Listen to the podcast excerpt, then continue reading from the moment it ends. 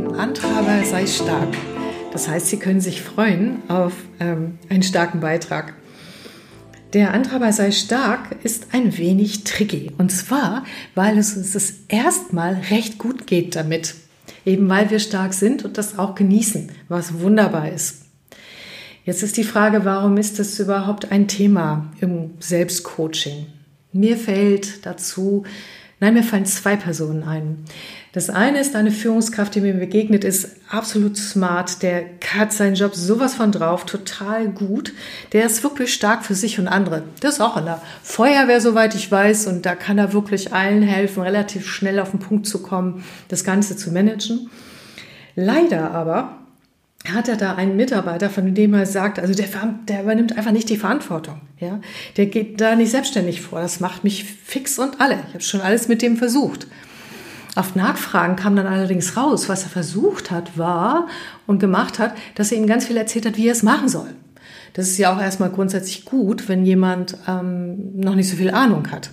Nun hatte dieser Mensch inzwischen aber viel Ahnung und irgendwie hat er es trotzdem nicht zu Ende gebracht. Jetzt war die Frage, was war denn da los? Ich habe nochmal na, ähm, genauer nachgefragt und da kam raus, dass er dem das wieder aus der Hand genommen hat, als er etwas angefangen hat. Und zwar mit bester Absicht, weil er den Eindruck hatte, damit fährt er gegen die Wand. Und ohne ihn zu informieren, hat er es dann selber fertig gemacht und hat es dann in die anderen Teams hineingetragen. Er war einfach stark, er war der Held, der ihn gerettet hat, ähm, davor, ähm, dass es nicht schief geht. Also völlig positive Absicht. Die Wirkung, die es aber auf den Mitarbeiter hatte, und das ist wohl auch nicht das erste Mal passiert, war leider eine andere. Statt dankbar zu sein, ähm, ist er angefangen tatsächlich zu sagen, na ja, okay, dann nimmt es mir eh aus der Hand, warum soll ich es zu Ende machen? Und irgendwie lässt er mich auch nicht richtig. Ein typisches Problem oft auch bei Delegation. Und das führte dann dazu, dass äh, meine Führungskraft am Verzweifeln war und sagte, na, warum übernimmt er die Verantwortung nicht? Hm, weil er gelernt hat, dass die Führungskraft das immer gemacht hat.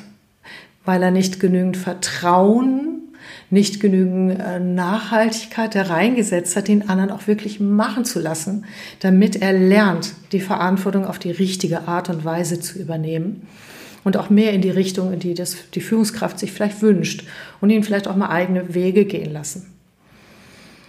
So ist das mit dem Antreiber sehr stark. Sie versuchen, andere zu retten. Sie haben ein so hohes Verantwortungsbewusstsein, dass sie es kaum aushalten können, wenn der andere ähm, da nicht so, ähm, ja, wenn der in Gefahr kommt, es nicht richtig zu machen oder nicht schnell genug oder was auch immer. Wobei das ist wieder ein anderer Antreiber.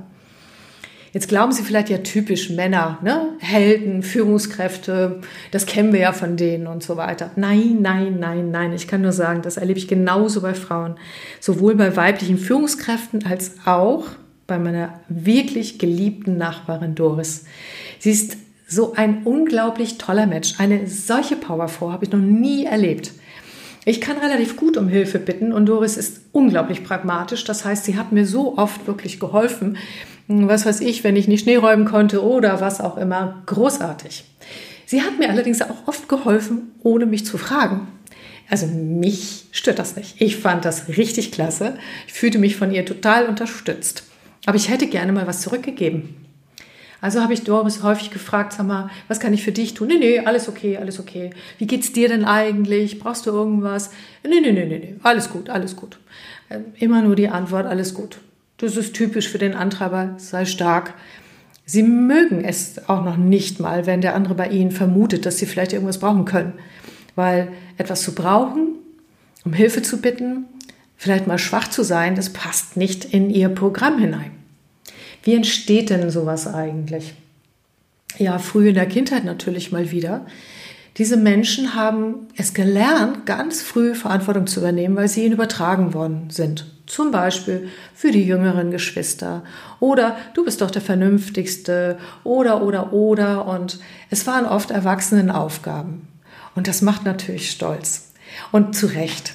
Das heißt, sich da, also wirklich da verantwortungsvoll zu werden, kraftvoll zu sein, Stärke zu zeigen, äh, sich auch äh, zusammennehmen zu können und wirklich durch die Dinge durchzugehen und, äh, und also wirklich, dass man sich auf sie verlassen kann. Wunderbar.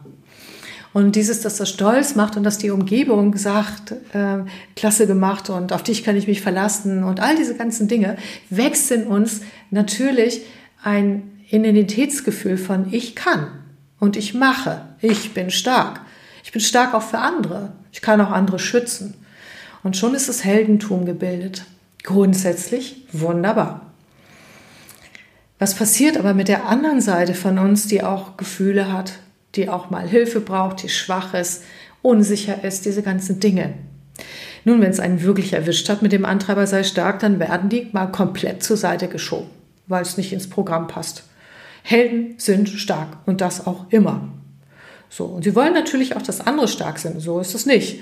Aber sie merken schon, um sie herum ähm, sind sie schon die Stärksten und irgendwie ist das auch ein gutes Gefühl. Dadurch kann das unbewusste Programm dafür sorgen, dass wir anderen nicht wirklich vertrauen und ihnen auch nicht zumuten, äh, eigene Stärke zu zeigen. Ich habe eine Führungskraft auf einem Seminar getroffen, der sagt also, ich weiß nicht, was mit meinem Team ist. Die arbeiten überhaupt nicht selbstständig. Ich muss denen alles anweisen und ich will das gar nicht. Und irgendwie, glaube ich, sind die nicht kompetent genug. Also, gesagt, getan, ein Macher hat den Job gewechselt. Nach einem halben Jahr traf ich ihn wieder und sagte, und, wie ist das neue Team? Und dann sagt er, um Gottes Willen. Diesmal habe ich mir die vorher angeschaut, habe auch gefragt, arbeite ich da mit kompetenten Leuten zusammen, weil ohne kann ich nicht. Und was soll ich Ihnen sagen? Die, die übernehmen nicht wirklich die Verantwortung. Ich stehe genau da wie in dem anderen Team. Interessanterweise hat das Team und auch die Chefs vorher gesagt, dass die sehr verantwortungsbewusst sind. Wir wissen nicht, was da wirklich los war. Aber an der Stelle frage ich mich dann und habe ihn das auch gefragt, ob er nicht vielleicht einen unbewussten Anteil daran hat. Weil der Nachteil ist, wenn man im Schatten eines Helden lebt, dass man im Schatten steht und nicht im Licht. Und ich kenne manche Menschen, die können sich so unglaublich gut zusammenreißen, die sind so verantwortungsbewusst. Sobald es irgendeine Verantwortung gibt, die irgendwo herumflattert, haben sie sie. Und zwar auf den Schultern. Und sie tragen sie mit geradem Rücken. Aber muss das immer so sein? Und ist das immer gut? für sich und andere? Ich glaube, sowohl als Eltern als auch als Führungskraft, als auch als Mensch geht es darum, die Verantwortung dort zu lassen, wo sie sein soll. Und wenn einmal einer immer hier schreit, sich das immer auf die Schultern packt, dann passt es nicht zum Leben, wo es auch ein Geben und Nehmen gibt und ein Schwach sein dürfen, Gefühle haben dürfen und auch mal andere machen lassen dürfen. Hilfe anzunehmen, Gefühle zu zeigen, ist für mich ein Zeichen von Stärke. Und all die Menschen, die Führungskräfte oder auch Mütter und Väter, die ich kenne, die das können, die sind ausgewogener, die sind auch gesünder. Und die Menschen in ihrem Umfeld lernen auch Verantwortung zu übernehmen, wachsen und werden selber stark dadurch, ohne dass es ihnen vielleicht auch zu früh aufgebürdet wird. Denn das ist das, was diese Menschen, die den sehr stark haben, den Antreiber, also über 40 Punkte im Antreibertest, früh gelernt haben und ganz vergessen haben. Da hat das Spielen nicht mehr stattgefunden, da war es nur noch ernst. Ja, was können Sie tun, wenn Sie merken, Sie finden sich wieder? Na, erstmal können Sie wieder auf meiner Website gucken, ob Sie den Antreibertest ausfüllen und mal sehen, ob Sie da wirklich so viele Punkte haben. Sie können sich aber auch selbst fragen, bin ich da im Ausgleich zwischen Nehmen und Geben? Kann ich Platz lassen, dass andere was machen? Oder muss ich immer stark sein? Zeige ich anderen Menschen, wie es mir wirklich geht? Bin ich flexibel? Es ist meine Muskulatur entspannt, denn solche Menschen neigen zu starken Verspannungen, gerade im Nacken und Rücken. Trage ich meine eigene Last? Oder habe ich da vielleicht noch ein paar andere drauf, die gar nicht mir gehören? Wenn Sie was ändern wollen, finden Sie ein neues Motto. Und machen Sie das in kleinen Schritten, damit Ihr Vertrauen nicht überstrapaziert wird mit den Menschen im Umfeld. Sie wissen ja, wenn wir was ändern, müssen nicht nur wir was lernen, sondern auch die Menschen um uns herum mit den neuen Umständen klarzukommen. Fangen Sie klein an. Nehmen Sie kleine Päckchen, die Sie von den Schultern runter zu den anderen geben. Und ich habe natürlich auch wieder eine Buchempfehlung für Sie. Und zwar das flüssige Ich von Christiane Windhausen und Birgit Rita Reifenscheid. Dazu gibt es auch eine Website, die wie das flüssige Ich.de heißt. Und die ist sehr, sehr, sehr, sehr, sehr, sehr gut. So, das war's für heute. Haben Sie eine gute Zeit, bleiben Sie stark und genießen Sie das, wenn andere mal rankommen. Das nächste Mal ist Sei perfekt dran. Machen Sie es gut. Tschüss.